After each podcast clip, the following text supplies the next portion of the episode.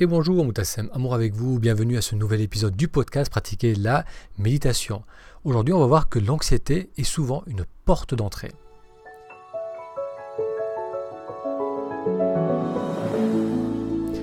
Bienvenue à ce nouvel épisode, si c'est la première fois que vous découvrez ce podcast Pratiquer la méditation, bienvenue. J'y parle de méditation et de comment méditer nous aide à apprécier davantage la joie de vivre le moment présent. Pour être informé des prochains épisodes, pour découvrir tous les anciens épisodes et avoir accès à des séances guidées, il vous suffit d'aller sur taméditation.com, taméditation tout attaché.com. Avant de rentrer dans le sujet d'aujourd'hui, avant de découvrir comment l'anxiété est souvent une porte d'entrée, quelques informations. Euh, tout d'abord, il y a un documentaire ou plutôt un vidéoclip que je vous recommande de regarder si vous avez Netflix. Cela s'appelle Anima c'est sur une musique de Tom York, qui est euh, le principal chanteur du groupe Radiohead. Et euh, j'ai beaucoup aimé, j'ai découvert cela il y a 2-3 jours. J'ai été beaucoup touché par ce vidéoclip qui dure 14 minutes, donc euh, que je vous recommande sur Netflix Anima. Deuxième chose, c'est que je voulais répondre à la question d'un lecteur qui a noté un commentaire sur l'article Comment faire pour gérer la torpeur lorsqu'on médite? Il note J'aimerais bien pouvoir m'endormir et c'est le contraire qui se produit. Le fait de me concentrer sur ma respiration m'angoisse et ça me décourage bien que je suis assez régulier dans ma pratique. Je ne sais pas comment surmonter ce problème. Donc cette personne note que lorsqu'elle se concentre sur la respiration, cela amène un sentiment d'angoisse et elle se demande comment faire pour euh, gérer cela, parce qu'effectivement, dans l'article, je disais que parfois, lorsqu'on médite, il y a plutôt une torpeur, un relâchement qui s'installe. Et c'est vrai que dans bien des cas, c'est le contraire, c'est une anxiété qui peut se manifester. Et euh, dans ce cas, il y a deux, je peux faire deux recommandations à cette personne et à toutes les personnes qui sont dans ce cas similaire, qui, lorsqu'elles se concentrent sur la respiration, eh ben, tout d'un coup, elles ressentent que la respiration en est affectée. Elles ressentent aussi parfois euh, de l'angoisse. La première chose, c'est que on peut utiliser euh, le toucher. Euh, le toucher, lorsque l'on se concentre sur sa respiration, va beaucoup aider. Par exemple, si vous prenez votre main droite ou gauche et vous la posez à plat sur le ventre, au niveau euh, de l'abdomen, et simplement concentrez-vous sur le mouvement qui se déroule sous votre main lorsque vous inspirez. Donc on peut sentir l'expansion avec l'inspiration, et puis le mouvement de la main qui revient vers soi avec l'expiration. Donc le fait de d'ajouter la, la, sensation du toucher va rendre la concentration plus facile sur le mouvement de la respiration et du coup va rendre l'expérience plus apaisante. Parce que si on a tendance à créer une tension en soi lorsque l'on commence à se concentrer sur la respiration, c'est que une partie de notre attention est tirée vers les pensées, vers le, la rumination, qui est souvent notre mode opératoire, et une autre partie de l'attention, on cherche à la canaliser sur la respiration. Donc il va se créer une tension entre ces deux, pôles de l'attention, et tout d'un coup on va, on va ressentir comme une difficulté où on va se demander si on arrive à bien respirer. Donc la respiration va être plus saccadée, on va avoir l'impression qu'on n'arrive pas à respirer pleinement, on a l'impression de forcer, la respiration n'est plus naturelle, parce que l'attention est tiraillée entre se canaliser sur le mouvement respiratoire et être tiré vers la tentation, vers l'habitude de ruminer. Donc le fait de venir et d'ajouter la sensation du toucher, qui, qui amène une sensation d'apaisement, va rendre plus facile l'attention sur la respiration et l'on va plus facilement pouvoir rentrer dans sa méditation. Donc ça c'est la première recommandation que je peux faire. L'autre recommandation, c'est euh, de prendre l'habitude de créer de l'espace en soi et d'élargir son attention. C'est-à-dire que lorsque l'on ressent un inconfort, qui dans ce cas est un inconfort lié au fait d'être concentré sur la respiration, un inconfort qui peut avoir différentes couleurs, ça peut être donc une, sensation d'oppression, d'angoisse, d'anxiété. Donc ce ressenti euh, d'inconfort émerge en soi et en même temps, on peut aussi ouvrir l'attention sur d'autres ressentis. C'est-à-dire que je peux aussi ressentir ma posture, donc redresser ma posture. Je peux ressentir, ou je peux plutôt percevoir euh, les objets autour de moi. Donc ma attention se porte aussi sur les couleurs, les surfaces, les textures qui sont autour de moi. Je peux aussi être attentif aux bruits qui viennent jusqu'à moi, au bruit de la pièce dans laquelle je me trouve. Donc en faisant cela, en, étant attentif à ces différents éléments, j'élargis l'attention au lieu de la garder crispée, focalisée sur l'inconfort que je ressens dans le moment. Donc lorsqu'on fait cela, il va se passer quelque chose d'intéressant, c'est que euh, le sentiment d'angoisse ou de tension ou d'oppression va avoir euh, tendance à se dissiper naturellement. Parce que le problème, c'est pas ces éléments que l'on associe à de l'angoisse, donc le fait d'avoir un sentiment d'oppression, le fait d'avoir une respiration qui, ne semble pas naturelle, d'avoir des pensées désagréables, d'avoir des émotions désagréables. Ce ne sont pas ces éléments en eux-mêmes qui nous font souffrir, mais c'est notre crispation dessus. C'est le fait de les retenir auprès de soi. Lorsqu'on lâche, en élargissant notre attention, donc lorsque je ne suis pas uniquement crispé sur cette, sur ces sensations d'inconfort, et que j'intègre aussi euh, l'information visuelle, le ressenti du corps, euh, ce que j'entends, lorsque j'intègre tous ces autres éléments, que je me décrispe par rapport à ces inconforts, eh bien, ils prennent leur place. C'est-à-dire que oui, effectivement, je peux ressentir peut-être une oppression un peu au niveau de la poitrine, je peux ressentir en écho certaines émotions désagréables, mais le fait de ne pas se crisper dessus, eh bien, ça leur permet de suivre leur cours et de se dissiper. Donc pour cette personne qui a laissé un commentaire et pour toutes les autres personnes qui sont dans un cas similaire, c'est-à-dire qui ressentent un inconfort lorsqu'elles se concentrent sur la respiration, donc je vous recommande d'essayer ces deux choses.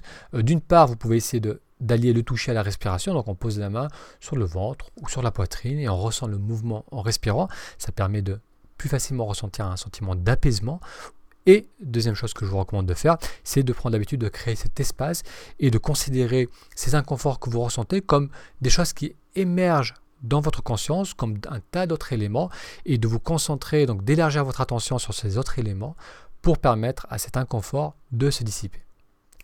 Donc là, je viens de parler d'angoisse ou d'anxiété lorsque l'on se concentre sur la respiration. Ce qui va nous amener, ce qui nous amène euh, au sujet d'aujourd'hui, c'est que l'anxiété, c'est souvent une porte d'entrée. Vous avez peut-être remarqué que bien souvent, lorsque vous avez un moment de libre, un moment où vous n'avez rien à faire, très rapidement, vous allez remplir ce moment d'activité.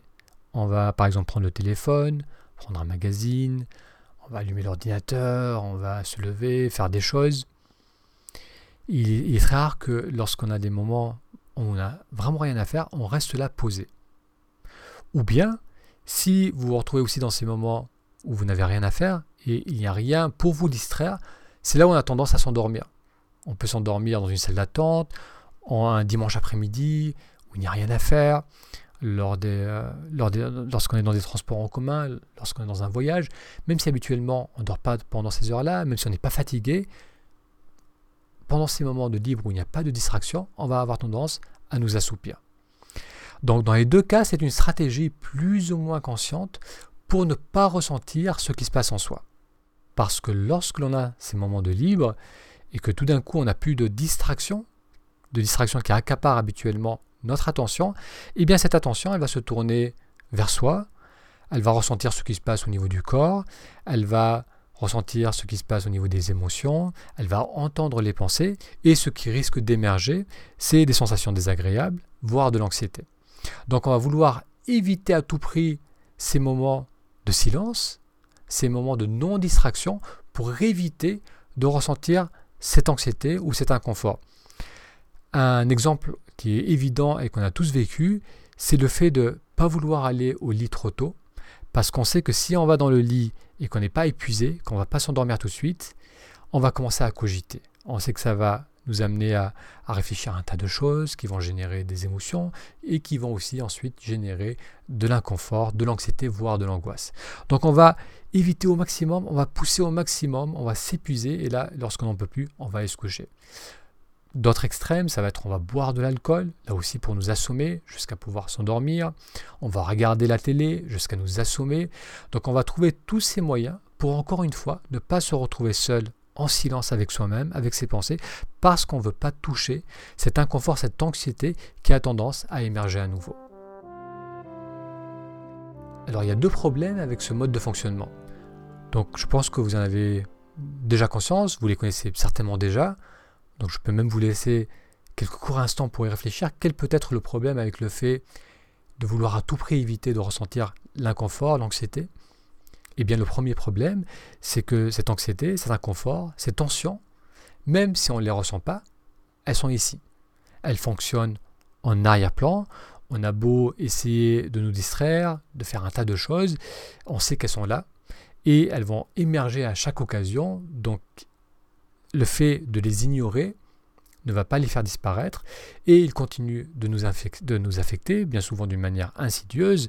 Et si on ne veut pas les ressentir, on finit par les manifester d'une autre façon, d'une manière peut-être plus forte, notamment au niveau du corps, qui va se crisper, qui va se contracter, au niveau du corps aussi à travers des symptômes qui, qui peuvent prendre euh, une sévérité de plus en plus importante, parce que, encore une fois, même si on ne veut pas les ressentir, ils continuent d'une manière insidieuse à nous affecter, à affecter notre morale, à affecter notre vitalité et à affecter notre santé.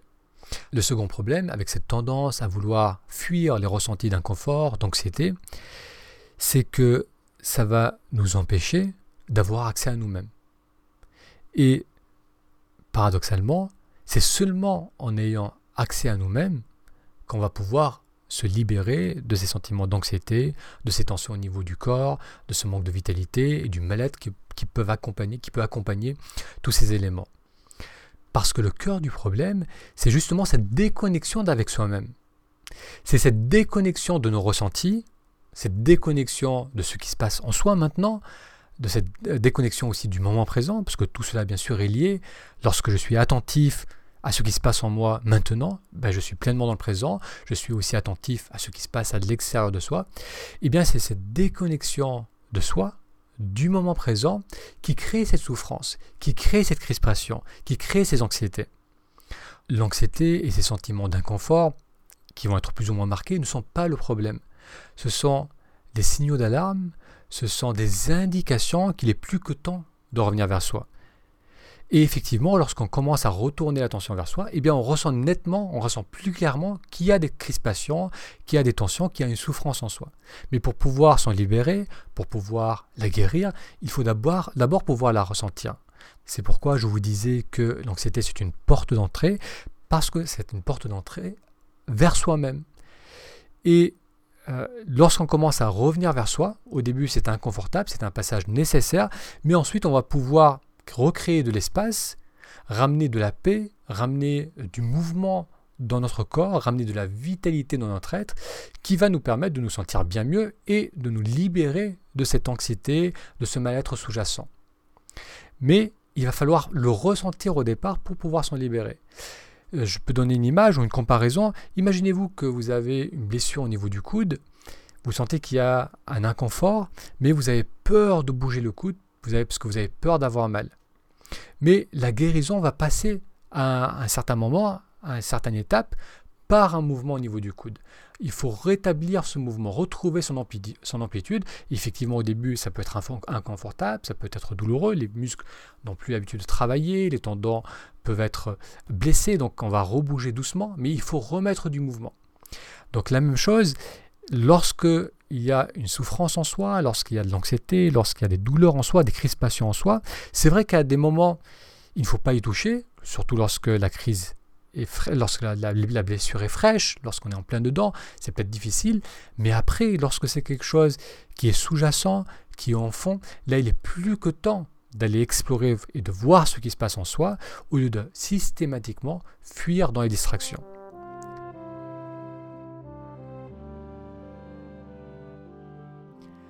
Alors on vient de voir qu'il y a deux problèmes au fait de ne pas vouloir ressentir l'anxiété que l'on peut avoir en soi.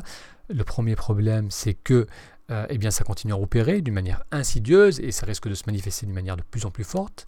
Et la deuxième chose, c'est que le fait de ne pas revenir vers soi, eh bien, ça allait nous empêcher de nous libérer et de nous guérir de cette anxiété. Alors il y a un autre élément que j'aimerais ajouter par rapport à cela, c'est que pour résoudre cette anxiété, on va chercher la solution à l'extérieur. C'est-à-dire qu'on croit que notre mal-être, cet inconfort que l'on ressent, d'une manière plus ou moins prononcée, qu'on veut fuir à travers les distractions, et on a l'impression que ce mal-être trouve sa solution à, l'extérieur. C'est-à-dire qu'on a l'impression qu'il y a des éléments, des choses qui doivent changer dans notre vie, qu'il y a des choses, des, éléments qui doivent changer en nous, dans notre façon de voir le monde.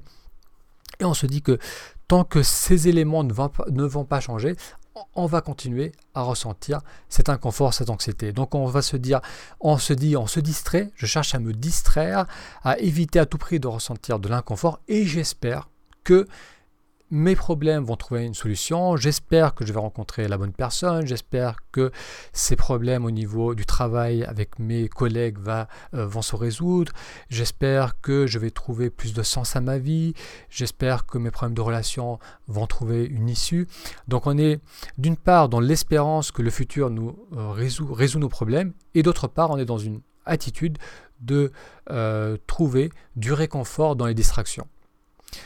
Donc cela, euh, cette, double tendance, donc d'une part à chercher la solution à l'extérieur et d'autre part à éviter de regarder le problème en face, eh bien on a vu que cela allait entretenir le problème, qu'on n'allait pas le résoudre et que ce problème risquait de prendre de plus en plus d'ampleur.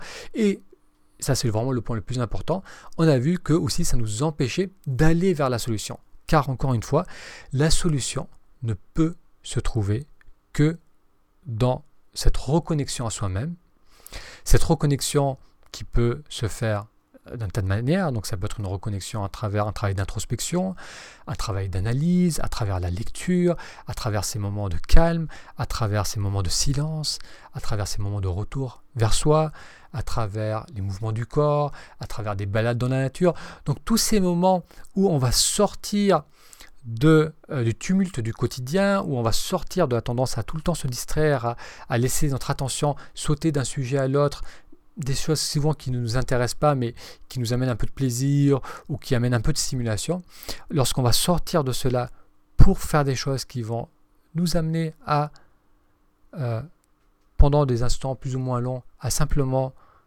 revenir vers soi, à se poser des questions, à ressentir son corps, donc à ressentir sa respiration. Tous ces moments qui vont nous permettre de graduellement nous décrisper et revenir vers un état de calme et de détente. Ce que je vous recommande de faire cette semaine, c'est que lorsque vous avez des moments de libre, au lieu d'automatiquement et de systématiquement aller vers quelque chose qui va vous distraire, que ce soit le téléphone, la télé ou un magazine, ou discuter avec quelqu'un, c'est euh, de prendre ces moments pour revenir vers vous et observer simplement, simplement ce qui se passe en vous, que ce soit au niveau du corps, au niveau de la respiration, au niveau des émotions, au niveau des pensées. Prenez ces petits moments, ces petites parenthèses pour vous reconnecter donc à ce qui se passe en vous, et donc notamment au stress et à l'anxiété, car encore une fois, c'est une porte d'entrée vers un état plus calme, plus centré et aussi plus heureux. Merci d'avoir suivi cet épisode. Si vous souhaitez réagir à la discussion d'aujourd'hui, je vous invite à aller sur le blog, pratiquer la méditation et à réagir sur cet épisode du podcast. Euh, si vous appréciez ces podcasts, vous pouvez aller sur taméditation.com ta méditation tout Ça vous permettra de découvrir donc des séances gratuites, mais aussi les programmes que l'on propose, ainsi que les livres proposés par Méditer aujourd'hui. Vous pouvez aussi vous abonner au podcast euh, sur iTunes ou sur les applications podcast sur Android. Et vous pouvez aussi me retrouver sur Facebook en faisant une recherche pratiquer la méditation. Un grand merci pour votre attention et je vous donne rendez-vous la semaine prochaine pour un futur épisode. A très bientôt.